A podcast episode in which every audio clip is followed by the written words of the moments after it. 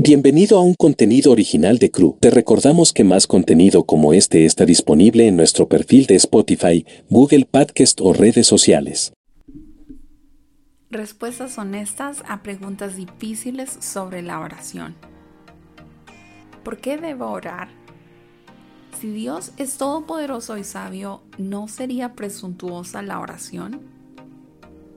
¿Cómo puedo orar con fe y al mismo tiempo dejar un asunto abierto a la voluntad de Dios? Estas preguntas fueron enviadas a los miembros del personal del Ministerio de Oración de CRU hace casi 30 años, pero siguen siendo relevantes hoy en día. En aquel momento, los miembros del personal Ben Jennings, Ed Davis y Leonard Maho recopilaron estas respuestas que pueden ayudar hoy como lo hicieron entonces. Pregunta 1. Si Dios es soberano, ¿por qué debería orar? Es cierto, Dios es omnisciente y omnipotente. Las decisiones que toma son siempre correctas. También es cierto que Dios tiene un plan para el mundo y sabe cómo quiere llevarlo a cabo es difícil entender cómo Dios hace su voluntad soberana, pero podemos dar dos razones por las que debemos orar. Primero, la oración no es un ejercicio diseñado para hacer que Dios haga las cosas a nuestra manera. La oración, que es simplemente hablar con Dios, es nuestro medio para desarrollar una relación íntima con Él. Sorprendentemente, eso es exactamente lo que Él quiere con nosotros. Jesús incluso nos manda orar y pedir. Mateo 7:7 dice, pidan y se les dará. Juan 14:13 dice, Cualquier cosa que ustedes pidan en mi nombre, yo la haré. Así será glorificado el Padre en el Hijo. En segundo lugar, la escritura indica que la oración es el principal medio de Dios para cumplir su voluntad. Él ha elegido vivir su vida a través de nosotros y producir el fruto que desea a través de la oración él ha elegido actuar en respuesta a la oración. Pregunta 2. ¿Cómo funciona la oración? La segunda opción es más probable. Dios sabe desde la fundación del mundo lo que va a hacer. En su gracia pone parte de su plan en nuestros corazones, incitándonos a orar. Luego, Él actúa a través de nuestra oración. Pongamos esto en términos prácticos. Digamos que estás pasando un tiempo de oración. Has entregado tu voluntad a Dios y estás experimentando su presencia. Mientras hablas con Él, si tienes una carga para orar por algo, puedes asumir que es el impulso del Espíritu Santo. Pregunta 3. ¿Por qué debemos adorar a Dios? Él ya sabe lo grande que es sin que yo se lo diga, ¿no es así? La palabra adoración viene de una antigua palabra sajona que significa nave de valor. Señala las acciones y actitudes que indican el valor de un objeto.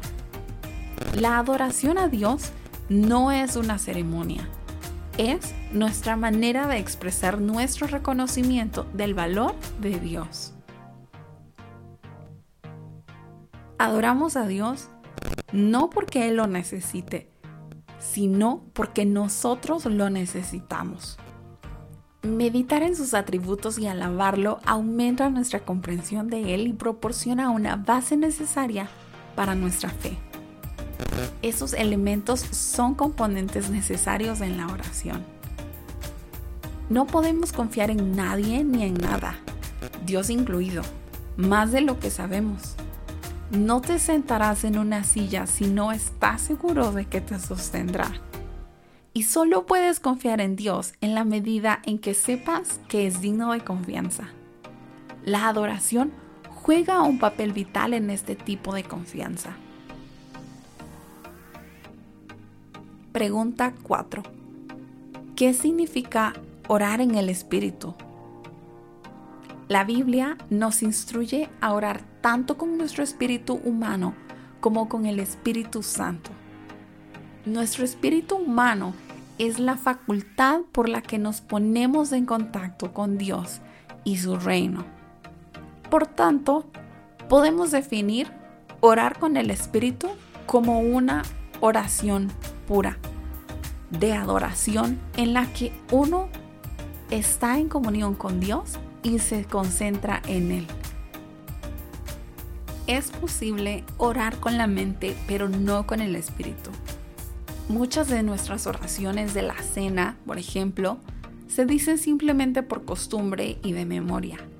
No estamos realmente agradeciendo a Dios, solo cumpliendo con nuestro deber. Sin embargo, también necesitamos que el Espíritu Santo ore con nosotros. El Espíritu Santo, el Espíritu de Dios, nos ayuda a orar como debemos. Fíjate en Romanos 8:26. Asimismo, en nuestra debilidad el Espíritu acude a ayudarnos. No sabemos qué pedir, pero el Espíritu mismo intercede por nosotros con gemidos que no pueden expresarse con palabras. Pregunta 5. ¿Cómo puedo encontrar la balanza entre orar con fe y dejar un asunto abierto a la voluntad de Dios? ¿Has sugerido una respuesta a la pregunta en la propia pregunta. La clave es orar a Dios con fe. La unión de la verdadera fe en Dios con la oración puede lograr el delicado equilibrio que buscas. Fíjate que hemos dicho fe en Dios. No estás llamado a tener fe en la fe como si creyendo lo suficiente fuera a conseguir el resultado deseado. Tu fe debe descansar en Dios mismo. ¿Y qué debes creer de Él? 1. Cree que Él existe. Él es todopoderoso, omnisciente y está en todas partes al mismo tiempo. Eso significa que Él escucha todas tus peticiones. 2. Cree que Él sabe lo que necesitas. Romanos 8:26 dice que el Espíritu nos ayuda en nuestra oración. Él intercede por nosotros con gemidos que no pueden expresarse con palabras. 3. Cree que Él es un recompensador de los que le buscan diligentemente. Hebreos 11:6, Romanos 8:27 y Apocalipsis 2:23 nos dicen aún más. Jesús escudriña nuestros corazones y comunica nuestras necesidades al Padre. Estos versículos combinados nos dan una idea de la oración como una función de la Trinidad en la que tenemos el privilegio de participar.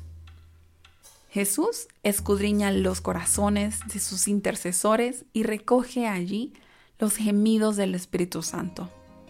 A su vez, Jesús presenta sus conclusiones al Padre. Jesús amplía, perfecciona y autentifica nuestras oraciones según la voluntad de Dios.